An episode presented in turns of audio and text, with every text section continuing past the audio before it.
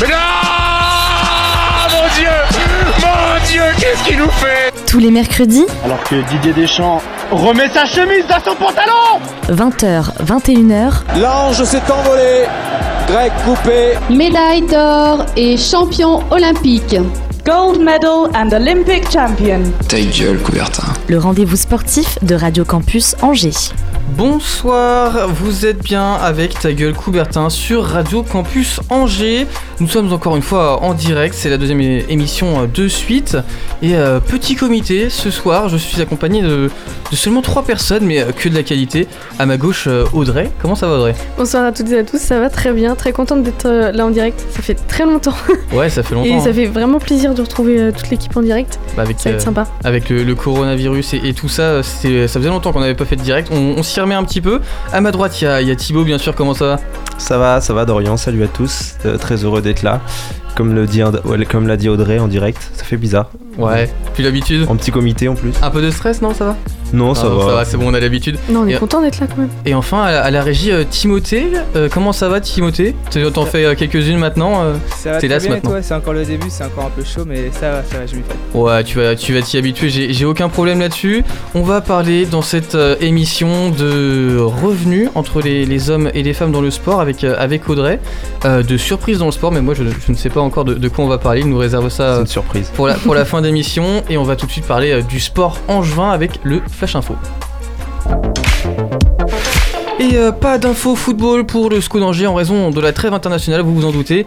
Euh, néanmoins, les espoirs jouaient récemment avec la présence du très en vue Mohamed Ali Chaud. Une passe décisive pour son coéquipier Ryan Cherki qui permet à l'équipe de France Espoir de s'imposer 3-0 face à la Serbie.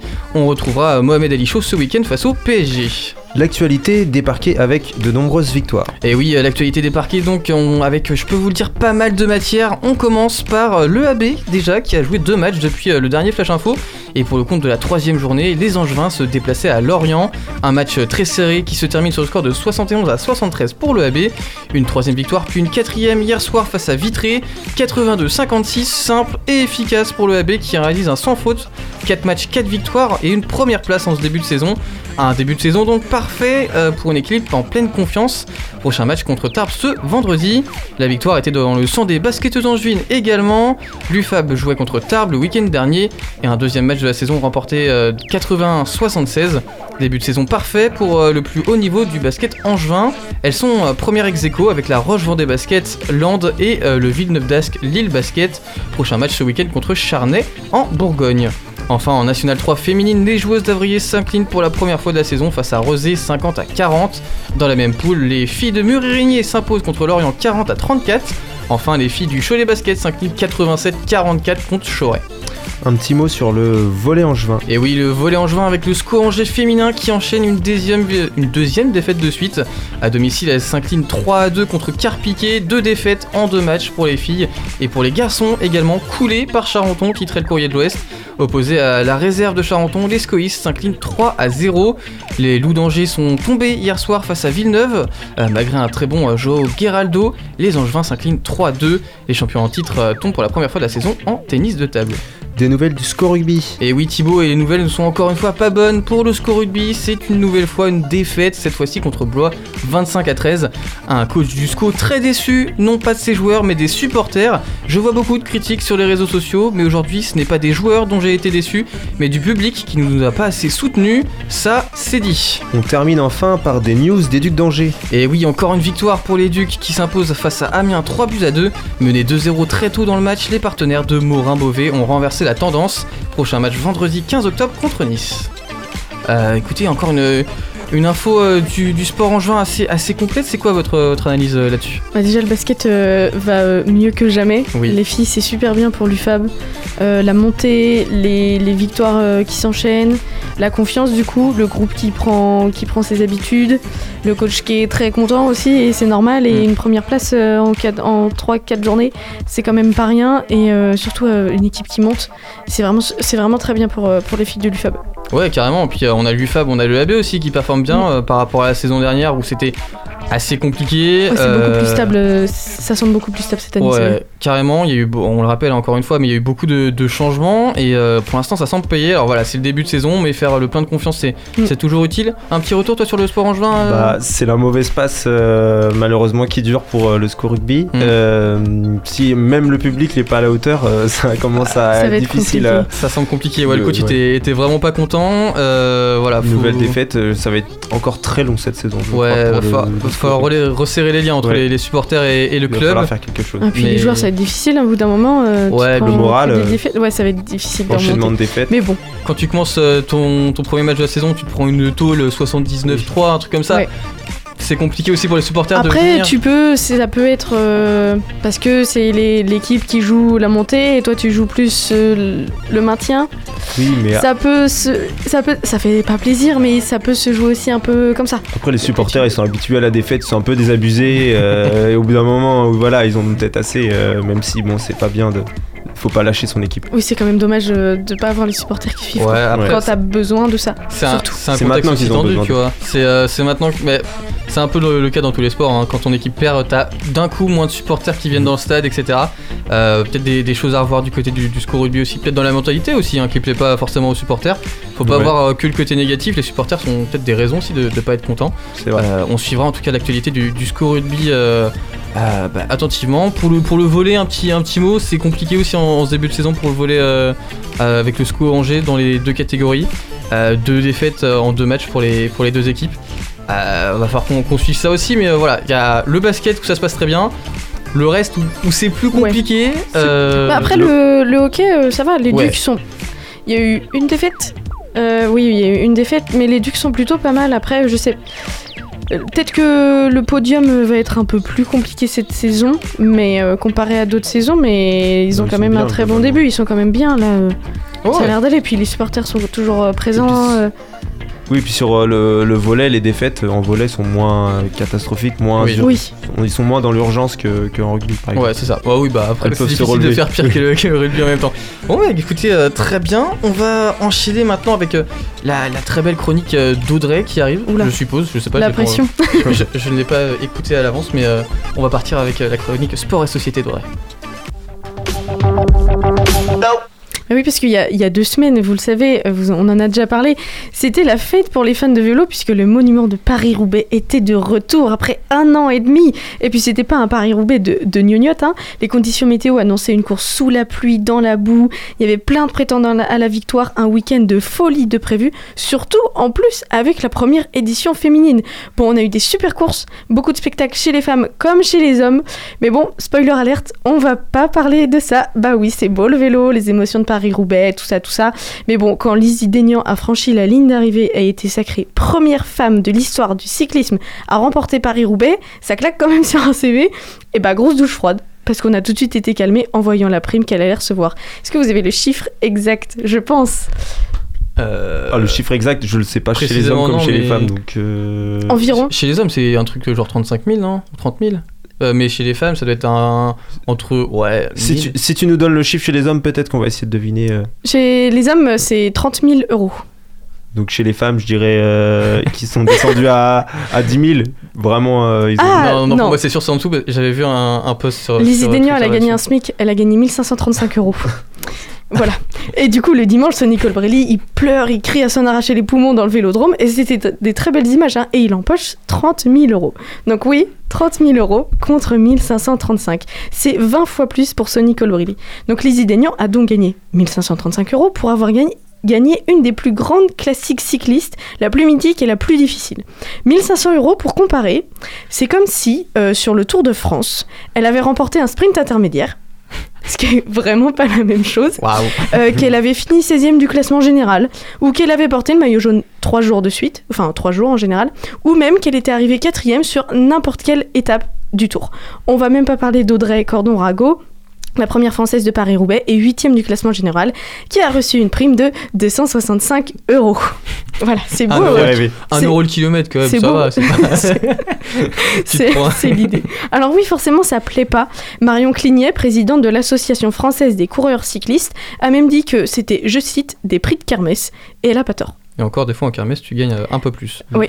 Comment ça se fait alors que les femmes gagnent si peu comparé aux hommes Eh ben oui, comment ça se fait? On se pose la question. Alors déjà, en dehors du sport, on peut rappeler qu'en 2019 en France, la différence de salaire entre les hommes et les femmes à poste égal est de 9%. Donc sur toute une carrière, les femmes gagnent 25% de moins que les hommes. Bien sûr, euh, calculer la même chose dans le sport, c'est beaucoup plus compliqué, je vous l'accorde, parce que chaque sport a son fonctionnement. Pour certains sports, le revenu principal, ça va être le salaire versé par le club, d'autres, c'est les primes qui font la majorité du revenu, et pour d'autres encore, il faut avoir des sponsors pour survivre, c'est souvent le cas des sports individuels et moins médiatisés. Mais on va aller voir un peu comment ça se passe dans les différents sports. Question à 1000 euros Attention, c'est presque comme si vous aviez gagné Paris-Roubaix. Quel est le sport avec le plus grand écart de revenus entre les, entre les hommes et les femmes, pardon, selon vous? Euh, c'est pas le cyclisme, alors c'est. Ah non, c'est pas le cyclisme En du coup. sport, Ils font pire. instinctivement, j'aurais dit le foot, mais du coup, je dirais le basket. Ouais, non, c'est euh, le foot où il y a le plus d'écart. Les femmes sont payées en moyenne 12 fois moins que les hommes. Et dans les autres sports collectifs comme le basket, le hand et le volley, les femmes gagnent 2 à 4 fois moins que les hommes. Bon, le rugby, c'est encore à part, puisque les femmes n'ont même pas le statut de professionnel, elles sont toutes sous un statut amateur. Ah ouais? Bah oui. Vraiment. Oui, C'est- ouais, c'est- Pourtant, on a la meilleure chose du monde. exactement. Et travaillent à côté des entraînements et des compétitions. Par exemple, la meilleure joueur, euh, joueuse du monde, Jessie euh, Trémouillère, est fermière. Elle a sa petite ferme et elle aime Attends, trop mais- sa ferme, mais elle travaille à côté, elle est dans sa ferme et elle s'occupe euh, de, de ses animaux dans sa vie normale. J'étais Et doit quitter ça pour aller euh, faire les compétitions internationales. bah oui, bah dis donc. Alors, du coup, on va essayer de comparer en se basant sur des chiffres. Et des chiffres, il y en a quelques-uns, parce que tous les ans, le célèbre magasin, euh, magasin, pardon, n'importe quoi, magazine américain Forbes publie le classement des sportifs et sportives les mieux payés au monde. Alors oui, sportifs, parce qu'apparemment, il y a des femmes euh, dedans. Donc, petit quiz, est-ce que vous avez une idée du sportif le mieux payé au monde Je sens que Thibaut, il est chaud là. Euh, Le sportif. Et si vous n'avez pas de nom à la limite, peut-être un montant. Ouais, le numéro Euh, 1 du classement. Bah, En sur, salaire sur ou- cette année. Sur cette année. C'est de, ouais, c'est de, C'est de mai, fin mai 2020 à mai 2021. C'est Je pense c'est que euh, c'est 2021. soit des soit footballeurs, soit boxeurs. Je pense que. Conor McGregor, il a Ouais, il c'est doit bien Conor toucher, McGregor, ouais. le Ouais, t'es premier. Est-ce que vous avez une idée de montant? Oula, les montants. euh, En montant, oh, ça doit se compter. euh, euh, attends, C'est un million de dollars. C'est salaire ou salaire plus sponsor Revenu, c'est revenu. Ah, revenu Les total. revenus, euh, Ah, reven- parce le que revenu en termes de publicité. Un euh, bon 70-80 millions Oh là là, Non, plus, je pense, je dirais plus de environ, euh, je sais pas, 200, 200 millions. un peu moins. 180 millions de dollars en un an. Donc Conor McGregor, c'est forcément le premier. Après, il y a un petit... Il y a, il y a un gros écart, un peu. Euh, J'ai plus le nom du deuxième. Mais sur le top 50, combien de femmes selon vous? Je sais pas. Il y a une, des femmes. Une ou deux. Je, je dirais peut-être Serena Williams. Qui a une Ouais, c'est celle que je dirais instinctivement. Euh, Après, sinon, autre euh, euh, vraiment une ou deux, mais deux max. je pense. Ouais, deux. Alors la première femme, c'est Naomi Osaka. Ok. qui est 12e. C'est euh, la première fois qu'une femme est aussi haut dans le classement, avec 60 millions de dollars cette année. Elle a fait plus 23 millions en un an. Parce Oui. qu'elle a énormément de sponsors. Parce qu'elle euh, fait pas beaucoup de tournois, mais. euh, Non, mais elle- maintenant elle, elle est très beaucoup, elle est très reconnue.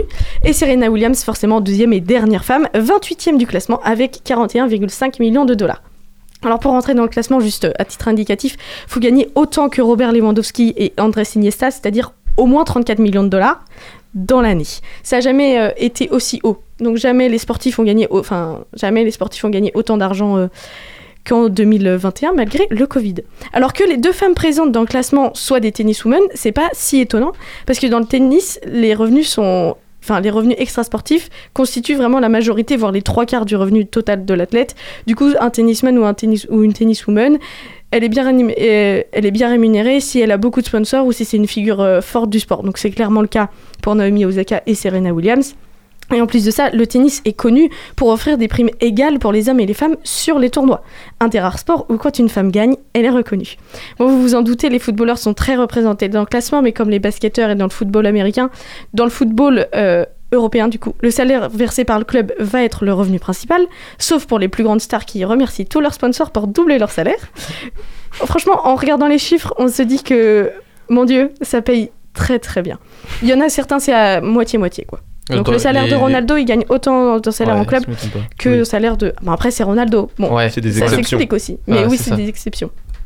Et vu que les femmes dans le foot sont payées 12 fois moins, bah, elles sont bien loin du top 50. Et le foot féminin émerge depuis plusieurs années, ça on le sait. Et on voit qu'il y, a des anno- que des- qu'il y a des avancées, mais on est loin, très très loin du compte. Et tu vois, je serais curieux de voir l'écart entre ce que gagne un ballon d'or au foot masculin et. euh, Au foot euh, féminin. Au foot féminin. Ah, c'est vrai que je ne me suis pas penchée là-dessus. C'est la même distinction en soi. Après, il y a moins de. Oui, c'est sûr qu'il y a moins. Après, tu veux, va- quand on demande à Ada Ederberg, euh, Ada Egerberg. Ada Egerberg. Egerberg, Je cherchais son j'ai nom, justement. j'ai bugué sur le GLD, je sais plus où c'était, euh, de twerker quand elle reçoit le ballon d'or. Oui. Oui. bon, Je pense déjà, que la reconnaissance n'est pas la même, tu vois. Surtout que c'était la euh, première, donc ça fait oui. pas Ouais, longtemps. euh, Ah, Ballon donc d'or voilà, il féminin. y a des gros problèmes. Ah oui, Donc les écarts de revenus sont énormes et on se dit que c'est sûrement pas juste parce que c'est des femmes. Alors oui, je pense que le problème est aussi autre part. Je vois déjà les grands débats arriver à cause de oui, euh, mais le sport féminin c'est moins intéressant, il y a moins de spectacles. Sans parler des propos les plus sexistes tels que une femme ça reste à la maison qu'on voit encore beaucoup, ou encore de notre cher Pierre de Coubertin qui disait qu'une Olympiade femelle serait impratique, inintéressante, inesthétique et incorrecte. Bon, on a bien fait d'appeler cette émission Ta gueule Coubertin.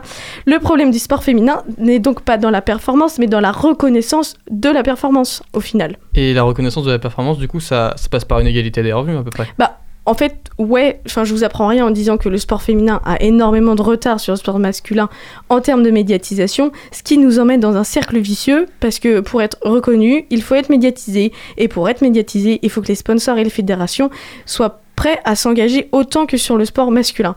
Donc finalement, le vrai problème, c'est l'argent, c'est les revenus, c'est les primes et c'est les sponsors. La performance et l'attrait ne sont pas le vrai problème, puisque la course des femmes sur Paris-Roubaix a été suivie par 2 millions de téléspectateurs le samedi, contre 2,5 millions pour les hommes, ce qui pas non plus un écart énorme.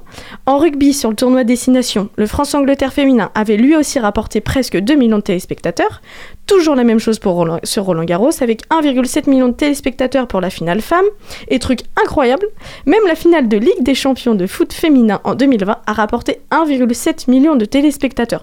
Donc c'est quand même pas des chiffres qui sont à négliger et ça, ça veut pas rien dire. Et en plus les, augmentent, enfin, les audiences pardon, elles augmentent de plus en plus. Alors après, à nuancer aussi, c'est que euh, ta finale de Ligue des Champions, elle était sur une chaîne en clair et euh, les droits Elle TV était sont- sur euh, juste W9, W9, et ouais. Canal+.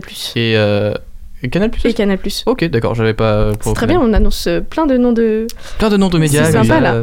petite pub comme ça. Je pense qu'ils Mais non, c'était pas que sur des chaînes en clair. Ok, d'accord, bah my bad alors. Et c'était pas sur des chaînes en clair en, en, en prime time. euh, ok, non, non, mais je euh, pensais. sur euh, les plus grosses chaînes de. Non. Ah, Après, sur certains sports, c'est vrai que le, football, comme la, la médiatisation est tellement importante que- qu'il y ait des différences. Euh, de telles différences, peut-être pas, mais qu'il y ait des différences, c'est presque normal, euh, étant donné, euh, étant donné le, Oui. le sponsor. euh, Après, ça Mm. rapporte quand même presque 2 millions de téléspectateurs. Alors, oui, c'est pas le même niveau qu'une Ligue des Mm. Champions, qu'une finale de Ligue des Champions fait, enfin, masculine, mais c'est quand même 2 millions de spectateurs, c'est pas. Ah oui, non, c'est sûr, rien, mais quoi. euh, ce que les. C'est pas comme s'il y avait personne. Oui, là, là, la finale de Ligue, des Champ- de Ligue des Champions, c'est une fois euh, par an. Ce que les, les, les chaînes vont regarder, c'est euh, ce qu'ils Oui. appellent leur pain quotidien, ça veut dire le, le- le match de championnat, et c'est ça qui, qui compte pour eux. Donc, euh, Après, les, les femmes ont- pourront être reconnues pour leur performance le jour où la médiatisation et les revenus suivront. Et pour l'instant, euh, on se moque juste un peu de la tête des femmes et on leur ferait croire qu'elles méritent pas Oui. mieux. Alors que, bah, je vous l'ai déjà dit, en fait, les femmes, elles sont incroyables.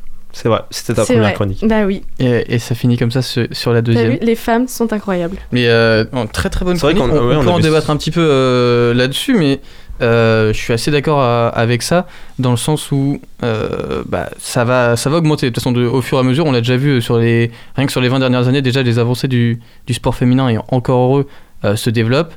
Euh, alors, Oui, peut-être pas assez vite. à euh, petite vitesse. voilà, à petite vitesse, mais on voit quand même des acteurs. Je prends exemple dans, dans le football, on voit des acteurs qui investissent dedans.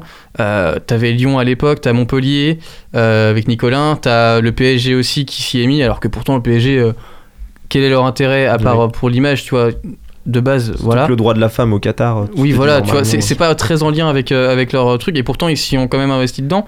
Donc, euh, Après, c'est parce que derrière, t'as des valeurs éthiques et morales. oui, voilà, oui, mais Et que tu peux pas, non, et que tu peux pas euh, maintenant investir, euh, on va dire, euh, dans un pays euh, européen euh, et euh, laïque, et enfin, oui, dans un pays euh, laïque européen et qui est avancé quand même sur les droits de l'homme et Mhm. bon, en théorie, et euh, et dire euh, non, nous, on veut pas ouvrir mais d'équipe pour les femmes, mais parce que y t'as y a- quand même des, des- t'as des normes et une obligation derrière éthique et morale. Mais quoi. tu vois, je crois qu'au foot, t'es obligé d'avoir une réserve, quasi sûr. Mais est-ce que t'es obligé d'avoir une équipe féminine? Ça, c'est une vraie question. Parce je que ne pense pas. voilà, et c'est bah, c'est pour ça que je te dis Le que FC Nantes, il n'y a pas d'équipe féminine. hein.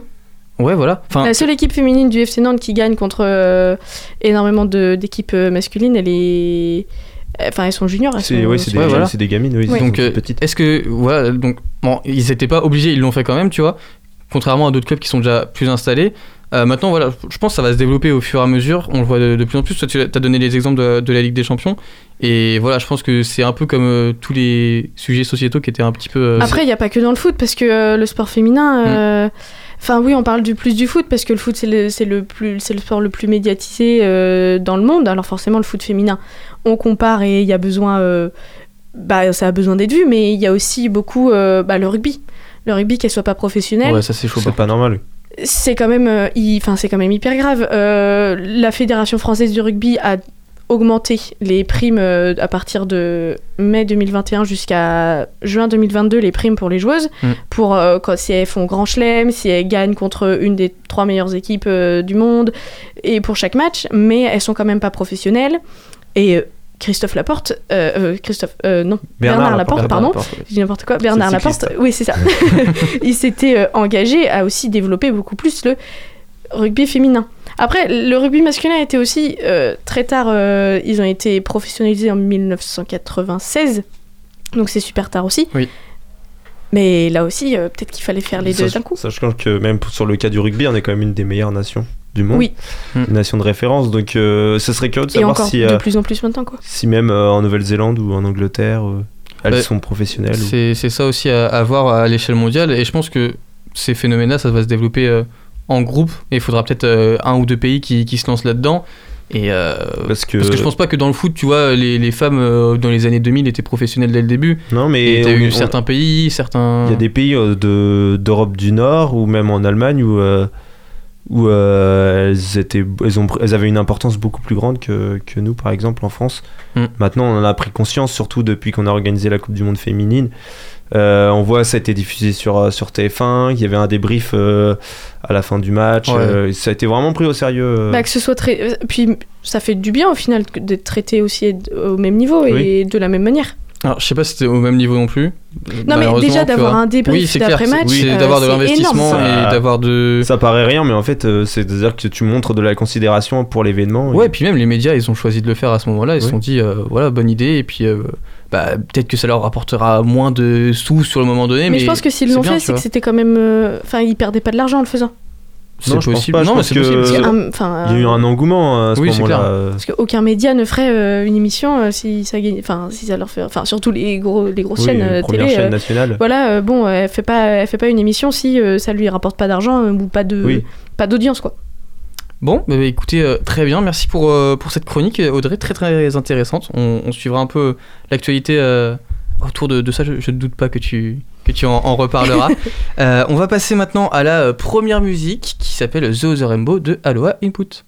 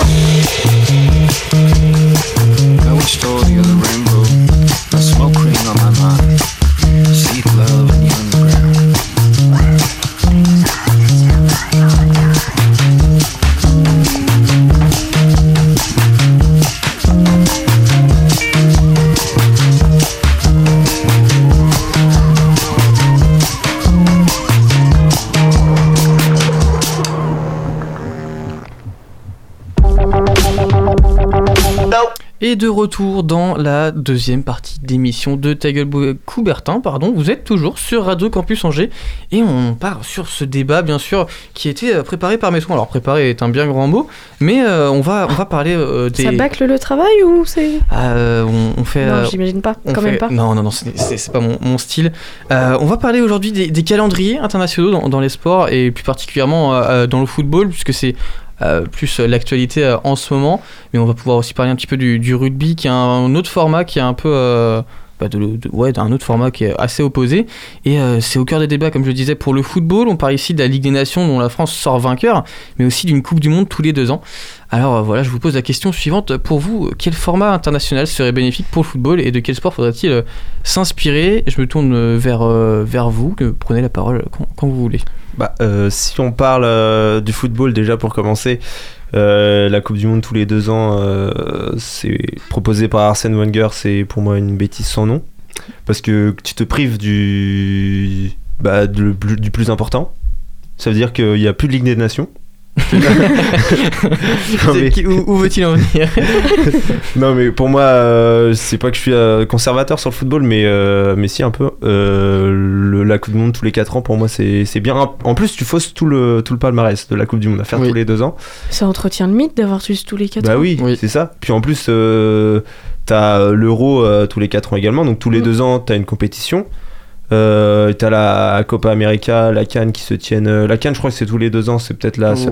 la Ouais, mais c'est en décalé aussi. Mais euh, ça se passe l'hiver. Ouais. Donc, euh, bon, déjà pour les clubs, c'est moyen. Euh, et puis, non, et puis, et puis surtout, on a appris aujourd'hui, concernant le football, que les, les sélections pourront disposer de leurs joueurs une semaine seulement. Mm. Avant, Avant avant le mondial. Donc, ça veut dire que t'as pas de match amicaux, ça veut dire que. euh, T'as pas une vraie préparation. Bon, ça, ils en ont pas vraiment besoin puisqu'ils seront en plein milieu de la saison, mais, euh, mais c'est surtout pour, euh, pour les automatismes. Alors, nous, en France, on n'a pas énormément besoin d'automatisme avec Didier Deschamps, mais Bah, on en a pas forcément beaucoup. voilà. Et euh, donc, c'est peut-être pour les autres nations, donc euh, bon, c'est peut-être un avantage pour nous, mais, euh, mais ouais, en football. En football, ouais, euh, j'ai l'impression que entre euh, le projet de Conference League, euh, enfin, il y a beaucoup de choses qui, qui veulent changer, alors que je trouve que le football est, bah, il est super, le football. Bah, pour, le, pour, pour le rappeler, hein, le calendrier international aujourd'hui, c'est à peu près toutes les 4-5 semaines à peu près. euh, en ce moment, on, a, on avait une, une trêve internationale en septembre, on en a une autre en octobre. Alors, en novembre, je suis pas sûr, mais on va en retrouver après. euh, puis, Il y a ouais. une petite pause, je crois, l'hiver euh, jusqu'en février. Ouais, là, on après, retrouve en novembre. Je crois Et que- en fait, je trouve que ça, ça casse. Ça, ça casse ton championnat. Tu fais 2-3 matchs en championnat et t'as l'impression que dans deux semaines, ça y est, t'as re une pause de deux semaines pour faire un match contre l'Ukraine et, euh, Et- et un club random de pays de l'Est, tu vois. Donc c'est dommage dans le sens où. Bah, déjà tout le monde en a un peu marre, je trouve. Des... Et il y avait un format qui était proposé, je vais voir ce que vous en pensez, mais c'était un format où en gros on avait deux, deux grosses périodes de, euh, de, euh, de compétition internationale, en gros un mois euh, à peu près en décembre, et la deuxième partie au mois de juin, qui était proposée justement par Arsène Wenger aussi, par rapport aux deux Coupes du Monde, etc. Et en gros, euh, plutôt que d'avoir des petites pauses de deux semaines tout- toutes les six semaines, on aurait un gros mois où on aurait les gros matchs à chaque fois, et on aurait en gros deux mois de, de compétition internationale euh, par, par an. Qu'est-ce que, qu'est-ce que vous en pensez, Audrey? Je te, je te vois réfléchir Moi, je un peu à pense pas que ça règle le problème. Parce que je pense qu'il y a un autre problème aussi dans le calendrier euh, international euh, du foot, c'est la cadence des matchs et Mm. le rythme et le nombre de matchs à l'année. Parce que, euh, bon, euh, bah, dans les meilleurs clubs, euh, tu fais du coup soit ta Coupe du Monde, soit l'Euro pendant l'été. T'enchaînes sur ta, sur ta Ligue nationale, t'enchaînes sur les compétitions nationales, genre Ligue, de France Coupe de France, tout ça. T'as la Ligue des Nations qui vient toutes les six semaines et tu sais pas ce qu'elle fait là. Et, et là, on a gagné la Ligue des Nations, on sait même plus quand c'était la demi-finale et les quarts de finale. Et on, enfin, on sait plus quand c'était les huitièmes et les quarts de finale. On sait pas de plus quart quand- et de huitième. Bon, c'est les groupes. phases de poule, mais qui étaient. Ah ouais, euh, bon, bah, tu vois, il y a plus d'un an, donc. euh, On sait peut- plus contre qui c'était, on sait ouais. plus comment on a gagné. Euh, vraiment, juste pour la blague, euh, le lendemain, euh, enfin le, le samedi, juste avant le match, le dimanche, je regarde mes parents et j'ai dit euh, mais je me rappelle pas euh, d'avant. Mon père il me dit bah moi je sais pas. Écoute on est en finale c'est cool mais je m'en rappelle plus quoi. Bah, Vraiment, euh, enfin personne ne se rappelait de ce qui s'est passé avant. Donc t'as ça. Ensuite t'as la Ligue des Champions ou la Ligue Euro ou l'Europa League. ou la Conférence League maintenant qui Voilà, rajoutée. euh, t'as tout ça, et après, euh, tu finis, et t'as toutes, euh, toutes les finales euh, en même temps, euh, t'as- et tu as euh, trois semaines de vacances, et après, t'as les prépas qui reviennent. Est-ce que, enfin, c'est quand même des sportifs, c'est avec le, enfin, c'est le corps euh, Oui. qui est ton outil de travail. Pour moi, déjà, de base, c'est beaucoup trop. Il y a beaucoup trop de compétition dans... Que ce soit au niveau national, international, il y a beaucoup trop de compétition. Donc, euh, ouais, pour, pour moi, déjà, c'est trop. Une Coupe du Monde tous les deux ans, pour moi, ça n'a aucun sens non plus. Je suis d'accord. Et aussi une Coupe du Monde l'hiver, ça n'a aucun sens non plus. Bah, alors, Voilà ouais, mon avis. ça, c'est la Coupe du Monde au Qatar. En soi, il n'y a pas trop le choix. Alors, déjà que ça a été accepté, euh, bon, c'est la corruption, tout ça. La FIFA, on. on- Mais justement, c'est, c'est ce ça, ça, ça soulève d'autres questions qu'on Oui. n'abordera pas aujourd'hui, mais c'est que une Coupe du Monde l'hiver, c'est juste des politiques et, et... Magouille et compagnie. voilà, c'est ça, C'est juste pour l'argent et la politique, et c'est juste, enfin, c'est, c'est vrai, pour le coup, c'est vraiment pas intéressant, je trouve. Et il y a aussi la question, alors qui se pose, mais un peu euh, aussi, c'est la question environnementale et euh, de la fatigue des joueurs. Alors, tu parlais des. Tu parlais du rythme des matchs, mais il y a aussi euh, les temps de trajet. Quand tu vois les Brésiliens, euh, moi je prends l'exemple, euh, parce que moi je suis supporter lyonnais, pour ceux qui ne savaient pas, mais je prends l'exemple sur les Brésiliens qui, qui partent, qui font des, des allers-retours en avion, t'as le décalage horaire et tout à ça, et les mecs qui reviennent, t'as leur match le vendredi, avec le décalage horaire, en fait, nous c'est genre vendredi midi ou genre le samedi, je sais plus dans quel sens c'est, et ils reviennent après, et après ils ont leur match genre samedi soir ou le dimanche. Et ils sont dans le groupe parce que bah, s'ils sont en sélection, c'est très bons joueurs. En général, les équipes euh, en dépendent un petit peu. Et bah, le problème, c'est que bah, déjà, tu l'as dit, le rythme des matchs, il est euh, insoutenable. Au bout d'un moment, quand tu fais euh, toutes ces compétitions-là à la suite, surtout pour enfin, la Ligue des Nations, euh, j'ai rien contre elle, mais quand tu vois que quasiment toutes les nations, elles essayent des trucs, en gros, hein, c'est, euh, on fait, voilà, Deschamps, il a essayé son, son 3, 4, 1, 2, euh, un peu bizarre, ça a marché, voilà, avant on faisait du 4-3-3, tu vois, on faisait un peu de tout, je crois que c'était avant l'Euro hein, qu'on a fait euh, la On Ligue des Nations. essayé. Il y Ouais, avait pas Benzema avant, encore. Avant l'Euro, Ah oui, Il y pas avait oui, pas Benzema, non, non. etc. Donc vraiment, c'est genre c'est un peu un bordel. Il y a un peu tous les joueurs qui y passent à la Ligue des Nations, c'est ça. Et euh, bah, on a un rythme en fait qui est insoutenable pour les joueurs. En plus de ça, là maintenant, on vient de rajouter la Conférence League pour les clubs. euh, oui, moyen. Pour concerner plus de, plus de clubs. Ouais, mais est-ce que ça intéresse des gens? Ça, c'est pareil. Ce qu'on va regarder? Et euh, ça revient un petit peu à ce que disait euh, Thibaut Courtois. Alors, il est un peu décrié en ce moment, surtout par les supporters français, parce que bah, il, a son, il, il a son somme, tu vois, normal. mais quand il dit, oui, bah, on joue contre. C'était l'Italie, je crois, euh, dimanche dernier. Ils ont joué contre l'Italie Oui, ils ont joué. Belgique, ouais. Euh, voilà, en, bah, en petite finale en gros de la Ligue des Nations.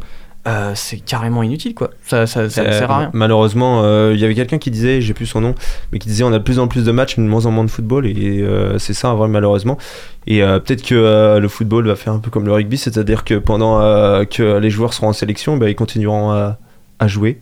Les clubs continueront à jouer. Puis c'est- aussi intéressant parce que ce, qui est fait, ce que fait le rugby, je trouve ça plutôt bien. Ça met pas une grosse rupture dans ta saison, ce qui fait que la saison est pas non plus à rallonge et t'as le temps de tout faire. Après, forcément, c'est un bémol parce que t'as pas tes joueurs internationaux. Mm. Mm. Mais le truc, c'est que les autres équipes ont pas leurs joueurs internationaux non plus. Donc au final, t'es bon. C'est sûr qu'un Toulouse euh, est- roule moins sur euh, le dernier du classement. Oui, Mais mais, euh, Ça, ça apporte Si aussi un problème, c'est supporter, que Et que t'as le PSG qui vient dans ta ville, t'aimerais bien qu'il y ait Neymar, Mbappé, Déjà, euh, Messi. oui, Et alors- si tu les as pas, bah. mais après c'est le jeu. mais par rapport à ça, Enfin, euh, c'est c'est des concessions, mais euh, tu- je trouve que tu prends un peu plus en compte euh, le calendrier euh, et, le res- et aussi le respect aussi des, des joueurs et Et après, je suis d'accord- avec toi, mais là, tu vois, tu parlais des, des sous tout à l'heure. Là, les clubs, euh, ils payent les joueurs de foot très cher, vraiment très cher. Quand tu prends pour le PSG, c'est exorbitant. Et les voir partir un mois entier sans qu'ils jouent pour leur club, alors que la compétition continue, Mais de toute façon, on revient toujours au même problème dans le foot, c'est qu'il y a trop d'argent et que c'est Oui. et que le foot est juste régi par l'argent. Ça, ça. revient toujours au, même point. Mais c'est que le rugby, ils payent quand même bien aussi leur euh, leur club, leurs euh, joueurs pardon, et eux aussi ils n'étaient pas contents de euh, lâcher leurs leurs joueurs et il y a dû avoir des, des accords de trouver entre la fédération et les clubs et ça n'a pas du tout été simple. hein. Ce qui fait, c'est qu'on a, du coup, en rugby, on a des équipes de France bis qui, euh, C'est ça. Qui euh, gagne presque contre l'Angleterre. Oui, mais en foot, si tu fais ça, euh, là, tu, on te traite dans tous les sens. Enfin, je veux dire, c'est possible en rugby, euh, mais est-ce que ce sera possible en foot de, de, euh, de, de, de ramener, de se ramener avec, euh, avec une équipe bis ou, euh, Bah, ça, ça, ça ou va C. être- ça sera assez compliqué. On verra en tout cas comment ça, ça se magouille, hein, cette histoire. Ouais. Bah, Après, c'est toujours faisable, mais euh, le calendrier est probablement à- allégé. Mm. Et, euh, Faire moins de matchs. On a trop de. Ouais, c'est ça. Bah, Il y a- il y, a euh, beaucoup, il y a vraiment beaucoup de matchs à alléger. Après, le rugby, le format est plutôt, est plutôt bien parce que tu arrives quand même à tout suivre et. Ils sont 14 dans le championnat. Mm. C'est Oui. peut-être que là, on aura une Ligue 1 à 18 clubs dans bientôt. Donc peut-être que ça va être un des pro- ça va être ça peut régler euh, en partie ce problème. En tout cas, on va passer au petit quiz que, que j'ai préparé. Euh, Ah, on mais va, oui, j'avais oublié. on va quiz. commencer par, par du foot, bien sûr. Oh. Dimanche soir, un certain joueur appelé Karim Benzema marque un sublime but dans la lucarne gauche espagnole. C'était son premier titre avec l'équipe de France, mais pour combien de buts? Oui, Euh, Ah, combien de buts en il me semble sélection? qu'il en a 33. oui, exactement. Bien joué, bien Ah bah, joué. je savais pas du tout. Vous l'aviez pas? 33. 33. Ah, Alors, c'est quand même pas mal parce que alors qu'il a vu pas joué le- pendant oui, 5 c'est ça. ans. Ouais. Vu le temps qu'il a fait. Alors, on va partir sur du basket un petit peu maintenant. Hier soir, Lasvel a remporté son match face à Istanbul. Quel était l'écart dans le troisième quart-temps Audrey Ou quoi? Dans le troisième. Ah, j'ai le résultat je- final. Je l'ai entendu il y a je sais pas, ils J'ai- étaient à ils avaient 14 points de retard hein, Non, chose un peu plus. ça. 16 Non, je- Plus encore vas-y Audrey. Je dis sais la pas, réponse. ils avaient une vingtaine de points de retard. Ouais, t'es la plus 20 près, c'était à Et ils ont 19 gagné points. de 2. Oui, c'est ça, Ouais, c'est ça. à la fin. Bien joué. 77-75 C'est ça, ouais. Ah là là. T'es chaud, t'es chaud, t'es chaud. Non, mais, Non, mais ouais, j'ai vu. donc, euh, 19 points ce qui dans le troisième incroyable quart-temps. pour l'Asvel, c'est ouf. Ouais. Alors, pas à la fin du troisième quart-temps, mais dans le troisième quart-temps, il y avait 19 points d'écart. Euh, on va partir en apnée maintenant. Alors là, attention.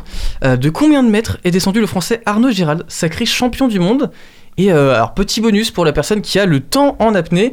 Euh, alors, je vous laisse faire vos pronostics. On, on dit tous un, numéro un un nombre, nombre. voilà, exactement. Ok, vas-y Thibaut. Euh, je dirais euh, 210 mètres. Ok. je suis loin. À toi, euh, Timothée Quand t'as pas trop entendu encore là. Euh, pff, en vrai, j'irais 230, allez. 230 Je- J'augmente les enchères. Je, je sais pas si. On est, Si on vous est êtes peut-être très Pour, loin pour ou moi, pas vous êtes loin. des fous malades. hein. Oh, C'est c'est beaucoup moins, Ah bon je pense. Ok, C'est- on alors, va c'est dire, moi, euh, c'est on va sûr. dire euh, 85 mètres. Alors, c'était 116 mètres. Ah, pour être précis, donc Audrey est la plus Peut-être proche. plus près. Toi, t'es- vous êtes un peu américain, les gars. Euh, combien de temps il est resté euh, en apnée euh, en dessous À peu près? Selon À vous 85 mètres À 116 mètres. 116, 116, pardon. 116 mètres. Euh, N'importe quoi. À 116 mètres euh, Vas-y, tu commences cette fois-ci. J'aurais dit 2 minutes. Ce qui est énorme. Euh, énorme. J'aurais dit. Ah ouais? Non, non, attends, mais c'est énorme. Non, mais euh, a- de- toute à façon, c'est énorme. Enfin, Oui, pour moi, je tire 30 J'aurais dit secondes. 5 minutes, moi, perso. Ok. 7 ouais. minutes. Après, euh, après t'as l'apnée euh, mobile Mm. et. Bah, à mobile. 116 mètres, je pense pas qu'il bouge beaucoup, tu vois. Euh, je dirais, euh, ouais, je dirais 2 minutes 30. Eh bien, c'était 3 minutes 18, t'es le plus près. euh, Ah ouais. 3 minutes 18 en apnée à 116 mètres, donc avec la pression et tout.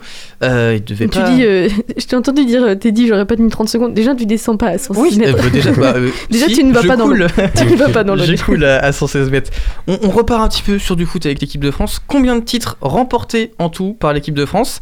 Et euh, l'équipe de France est la première nation à faire quelque chose. Qu'est-ce que c'est? Bah, euh, avoir remporté Ligue des Nations, Coupe du Monde, Euro, Coupe des Confédérations. Alors, c'est la première nation qui était à remporter tous les trophées possibles qu'elle pouvait avoir. Ah ouais? Ouais, c'est la De première nation de l'histoire. Ouais, Bah, tout, ouais, tout. La, Ligue, la Ligue des Nations, c'est la deuxième édition. Donc, euh, Voilà, exactement. D'accord. Combien de titres euh, selon vous? Sept- Oh, Timothée, ça- il, compte Ti- Timothée, il est- 7 pour toi? Sept- sept, bah, ça dépend si on compte les JO. Sinon, ça fait 8. Ok, J'ai aucune idée. d'accord. Et Timothée? Euh, J'aurais compté 8, pareil. Ok, bah c'était 8, les gars, bien joué. 8, euh, Ah 8, euh, 8 titres pour l'équipe de France. Et première. C'est pas mal. C'est quand même pas mal, hein Ouais, mais. Ouais, je sais Ouais, pas. deux Coupes du Monde, deux Euros, euh, deux Coupes Ouais, mais des l'Allemagne en a pas Confédérations, plus. Une Ligue des Nations, JO. Ah, ils en ont L'Allemagne plus. en- Ah, l'Allemagne, je pense Ouais, qu'ils mais ils ont pas tout avoir remporté, plus. ils ont pas la Ligue des Nations. Oui, c'est vrai. Je dirais beau que le. Br- le Brésil en Coupe du Monde, ils en ont 5. Donc, euh, tu Oui, coupes ouais. les Ouais, c'est Copa ça. América, ils en ont beaucoup. Mm. euh. Mais c'est pour ça. Euh, pensais que c'était beaucoup plus. Quel coureur, enfin, a remporté le Paris Tour Ah, euh, Oh, vas-y, je te laisse. ah, ah, bah, vous, Qui vous aviez, vous l'aviez On les l'a trois. tous Oui, allez-y, bah, de toute façon. euh, Arnaud démarre Oui, Arnaud Desmar, bien joué Audrey. Euh, on continue sur du cyclisme. Marion Rousse est la nouvelle directrice du Tour de France féminin. Quand et combien d'étapes le composeront? 8 étapes? Oui. Et c'est après euh, le Tour de France euh, masculin. Du coup, ce sera en août? Non. Fin juillet, début août, non? C'est Ouais, avant? C'est le 24 juillet plus précisément. Ah. Voilà. sympa. Un peu euh, juste après le, Ça le va Tour être de très France. très bien. Une très très bonne nouvelle d'ailleurs euh, que bah, ce soit Marion Rose qui s'en charge. Oui. Mm. Parce que c'est vraiment quelqu'un de. bien- C'est Alors, peut-être- euh, une tête connue, euh, donc c'est. Oui, puis oui, puis c'est quelqu'un. Puis c'est bien que ce soit une femme. Puis euh, n'empêche à noter que à ESSO, à Morisport, il y a beaucoup de femmes euh, dans l'organisation et c'est vraiment bien. Bah, c'est bien, c'est en, c'est en progrès en tout cas. Bah, c'est à peu près le seul euh, groupe de médias. C'est le seul groupe de médias avec une femme à sa tête. Eh bien, écoutez, on on va continuer un petit peu avec de Formule 1 maintenant. Valtteri Bottas remporte le Grand Prix d'Istanbul, mais euh, c'est son combienième Euh, sa combienième victoire? Ouais, en Grand Prix. Euh, Non. Oh, il en a pas mal, Qui non commence On dirait euh, 38ème. Ouais, ok. Moi, j'ai pas là. Ouais. C'est pas du tout ça, ça va être. Euh, moi, moi, je dirais 18. Non, c'est 10. Seulement 10. J'étais Il est euh, outclassed par, euh, par. Hamilton. Enfin, dernière question avec du rugby. Quel rugbyman français a annoncé, a annoncé sa retraite récemment Ah. International Oui. C'est euh, Louis Picamol. Oui, bien joué euh, Thibaut. Ouais. Je sais pas qui a gagné, j'ai pas compté les points, mais euh, plutôt belle perf. Ouais, plutôt bon. hein. égal. Plutôt belle, belle perf de votre côté. Ouais, Louis, Louis Picamol n'empêche euh, qui a fait des très bonnes des très bonnes saisons, des très bonnes années en équipe de France. Hum, Et qui a, Qui eu maintenant. des années compliquées en Il équipe de France, mais qui a toujours été présent et bon et, Et je- décisif. Et je pense que c'est un des seuls de l'ère Saint-André à- qui aurait pu être sélectionné euh, Ouais. dans cette équipe. Je suis d'accord. Vraiment très bon Guirado. joueur. On va, on va passer à la dernière euh, écoute musicale avec euh, euh, Muscle Beach.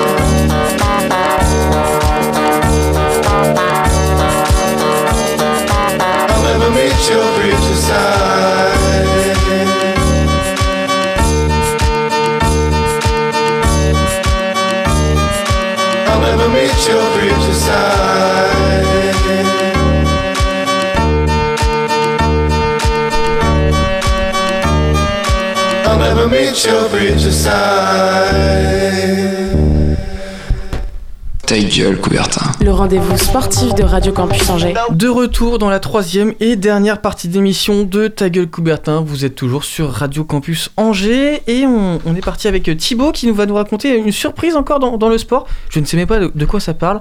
Euh, je te laisse y aller, euh, Thibaut. Et oui, Dorian, je vais vous parler euh, d'un petit Américain de 17 ans à l'époque. On est, euh, faut revenir 32 ans en arrière, en 1989. Et euh, l'Américain en question, s'appelle Michael Chang et il crée la surprise à Roland Garros en mettant fin à une disette américaine de 34 ans porte d'Auteuil dans le tournoi masculin. Bon, en France, ça fait 38 ans qu'on l'a pas gagné et on voit toujours aucun espoir à l'horizon à ce niveau-là, mais je m'égare du sujet. Avant la victoire de Chang à Paris en 89, aucun joueur américain depuis un certain Tony Trabert, que je connais pas, en 50, qui avait gagné le tournoi en 54 et en 55, Ah, Ça fait un moment quand même. hein. et ouais, il fallait remonter, et euh, qui avait pu gagner les internationaux de France. Et à 17 ans et 3 mois exactement, Chang établissait aussi un record de précocité qui tient toujours pour un vainqueur en Grand Chelem dans, le, euh, dans la partie masculine. Une performance absolument inespérée pour lui, alors encore inconnu du circuit, bien évidemment, bien évidemment à ce moment-là. Personne ne l'aurait imaginé soulever un tel trophée, surtout à son âge, mais qui ne l'empêchera pas de réaliser l'une des plus grosses surprises de l'histoire du tennis. Alors, grande à la surprise du, du- du public, déjà quand Chang a atteint les huitièmes de finale cette année-là, à ce stade du tournoi, il avait créé l'une des plus grosses surprises de l'histoire du tennis, et oui, encore ce superlatif, en battant le numéro 1 mondial de l'époque, un certain Ivan Lendl, sur le score suivant 4-6, 4-6, 6-3, 6-3, 6-3 en 5-7. Et oui, c'est épuisant. Rien que je, je lis le score et Ah, ça, ça me fait mal. fatigue. Les trois derniers sets. euh, Ouais. Oh. Et lors de ce match, Chang avait envisagé d'abandonner à cause de crampes, dans la, de crampes à la jambe qui avait commencé à le faire souffrir dès le quatrième set du match qui aura duré 4h30. Épuisé mais soutenu par un public entier acquis à sa cause, c'est quand même rare euh, que tu es face à- au numéro 1 mondial d'habitude. le à Roland Garros, euh, euh, bah, si ils aimaient bien Linden, euh, oui. euh, Bah, généralement, t'es numéro 1 mondial, t'es connu, t'as gagné. euh, Sauf quand tu t'appelles Novak. Djokovic. Mais bon. Oui, Oui. c'est un cas à part. C'est un cas à part. Euh, à 4-3 dans le cinquième set, donc, euh, euh, il était épuisé mais soutenu par le public euh, qui était acquis à sa cause et Chang avait épaté Roland Garros avec des tactiques, on va dire, peu orthodoxes. À 4-3 dans le cinquième set, il avait euh, ainsi servi à la cuillère avant de gagner le point en contraignant Landel à commettre une erreur à la volée, tellement il était surpris. Et Chang expliquera euh, plus tard qu'il avait servi de cette façon car ses jambes étaient si faibles qu'il ne pouvait plus servir à plus de 100 km/h. Donc euh, au tennis, euh, C'est pas beaucoup. quoi. oui. Et il s'était souvenu à l'époque, alors il était revenu loin, il s'est souvenu que André Agassi l'avait agacé plusieurs années auparavant en servant à la cuillère alors qu'ils étaient tout jeunes, parce qu'ils avaient euh, 12 ans à l'époque dans, le, dans, les- dans le circuit junior. Et c'est la seule fois de sa carrière qu'il servira ainsi. Bien lui en a pris. Suite à cela, Ivan Lundell est devenu euh, plus nerveux, se méfiant de ce jeune adolescent rempli d'insouciance et capable d'absolument tous les coups. Et plus tard dans la partie, alors que Lundell euh, servait pour une balle importante, on pense euh, le jeune américain, euh, on pense alors le jeune américain perdu. Et Chang s'est alors approché tout près de la ligne de service, une, atti- une attitude rarement vue à ce niveau. Et Lundell, pourtant triple vainqueur de Roland Garros, avait alors craqué et commis une double faute. Donc un petit jeune de 17 ans qui fait peur au numéro 1 mondial, c'est pas commun. Et Chang s'était encore rapproché de la ligne de service au tour suivant en quart de finale contre un certain Ronald Adjenor, provoquant de nouveau une double faute. Donc c'est une petite ta- tactique qui marche pour, ceux, euh, pour les amateurs de tennis. Il avait ensuite battu Andrei Chesnokov, que je connais pas, en demi-finale, et enfin le Suédois Stefan Edberg en, en- en finale, dans euh, cette finale où il était euh, pourtant mal parti, parce qu'il était encore mené 2-7 à 1, et euh, Edberg filait pour, pour le sacre, et finalement le petit Chang, toujours surprenant, réussit à remonter pour s'offrir le sacre ultime, la reconnaissance à perpétuité. Chang confiera ensuite que la pression était vraiment sur les autres parce que personne ne voulait perdre face à un ado de 17 ans. Et oui, j'imagine, l'ego en prend un coup. La victoire de Chang a initié une série de finales disputées plus tard par des joueurs américains à Roland Garros, euh, qui a débuté en 91 avec Jim Courier et qui, va s'achever en 99 avec André Agassi. Et euh, c'est vrai qu'après la victoire de Chang, les Américains, ils ont presque fait une, radia, une razzia parce qu'ils ont gagné 4 titres sur 10 à Roland Garros et Ah ont oui. obtenu 4 places de finalistes en plus au cours de cette période. Et euh, Jim Courier, donc, qui euh, était un grand champion de l'époque, qui Mm. fait partie de la même génération que Chang, euh, avec la, tout comme André Agassi, tout comme Pete Sampras, c'est-à-dire la génération dorée du euh, tennis masculin américain à ce moment-là. Il avait déclaré que les exploits de Chang avaient ouvert les yeux du groupe et à eux quatre, ils ont remporté pas moins de 27 tournois du Grand Chelem. Euh, c'est pas mal. Et Chang a montré la voie, mais il n'a plus jamais gagné de tournoi majeur par la suite, euh, non. suite à cela. Malgré trois autres finales, à chaque fois, il a, il a, il a perdu en finale. C'est donc euh, une étoile filante du tennis qui, par euh, la surprise et par son insouciance, aura renversé une montagne pour s'offrir le plus beau des trophées.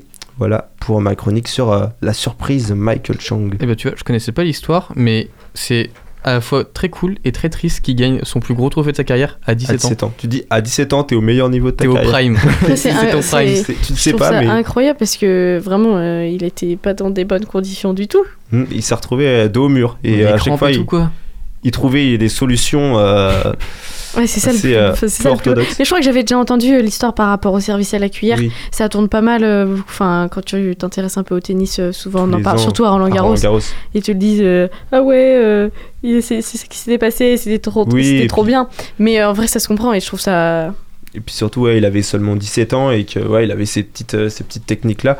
Et non, mais c'était une belle histoire. Et, euh, et puis derrière, il a montré la voie, euh, comme je disais à la Mm. fin de ma chronique, pour, euh, pour les Américains, euh, avec une belle génération. Euh, voilà, tout le monde connaît euh, les noms comme Pete Sampras ou André. Agassi, par exemple. Mm. Bah, Michael Chang les a un petit peu inspirés, donc c'est c'est pas rien. Ça nous arrive pas comme ça, nous en France. hein. Nous, Non, nous, on n'a nos pas. petits prodiges euh, français, bah, Tu ils les vois font une saison et puis jusqu'en demi-finale et après c'est fini. Ouais. Ouais. Ce qui est déjà pas mal. mais À bon. demi-finale, euh, t'es gentil. hein, encore. Bah, Oui. euh, Hugo Gaston, euh, c'était. Euh, Ouais, il, était en, il était en quart. Ah bah, lui, Quart, ouais. euh, non. Non, mais Enfin, il, non, est pas, mais- il est, euh, il est, euh, il est dans le top 200. Et mais il est, euh, il s'approche du top 100 petit à petit, mais euh, c'est juste que c'est Enfin, sûr il que évolue après, c'est digérer à la, la, la, la, la Ouais. pression, euh, tout- toute la médiatisation qu'il a eu sur lui, euh, C'est normal aussi, il a, augmenter. pas, il a pas à, à être le meilleur euh, du monde directement, Oui, au contraire. hein. mais ce qui, ça m'étonnerait pas qu'il arrive dans le top 100 euh, d'ici, Mm. euh, d'ici quelques temps. Après, quand on voit chez les femmes Emma Raducanu, euh, c'est un peu la même histoire, quoi. Oui, après faut voir, le- dans le tennis féminin, on a eu beaucoup de Mm. personnes qui ont gagné un tournoi et puis qui derrière euh, n'ont pas Ouais, c'est très C'est fréquent. vrai que c'est pour ça que euh, y a, ouais, les- ceux qui arrivent à se maintenir en haut du classement, euh, bah, bravo à elles. Parce Bah, que... Je crois justement qu'à Roland Garros, ça fait 3-4 ans qu'il n'y a jamais les mêmes en demi-finale et en finale, et que ça tourne c'est toujours. incertain. ouais. Et que du coup, en fait, il y a personne euh, qui est au-dessus de, de tout le monde, puisque bah, Naomi Osaka fait pas beaucoup de tournois, Mm. et euh, que Serena. Williams, bah, elle a 40 ans, quoi. Oui, c'est Puis elle a eu un gosse aussi, donc euh, fallait se remettre dedans. Faut se remettre, oui. Donc, Oui. euh, en plus. Oui.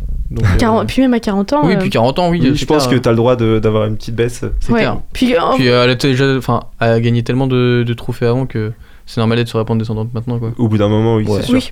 Mais euh, au moins, elle, elle aime son sport parce qu'à 40 ans, continuer, euh, C'est clair. Bah après, je pense que oui, euh, si t'es à ce niveau-là, Oui. euh, pense- mieux. vaut mieux Ah bah, il y en a, y en qui aiment pas, mais. Bah, oui, euh, Benoît Père, il, Benoît Père, non, mais lui, c'est euh, pour la thune, lui. Oui, Il- voilà. Il le dit clairement, assumé, et puis il vit, sa petite vie, quoi. En tout cas, merci pour cette, euh, pour cette chronique, euh, Thibaut.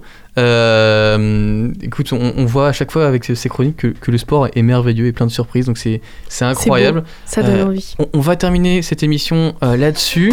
J'espère qu'elle vous aura plu. On se retrouve la semaine prochaine, bien sûr, encore en direct normalement, avec d'autres chroniqueurs sûrement.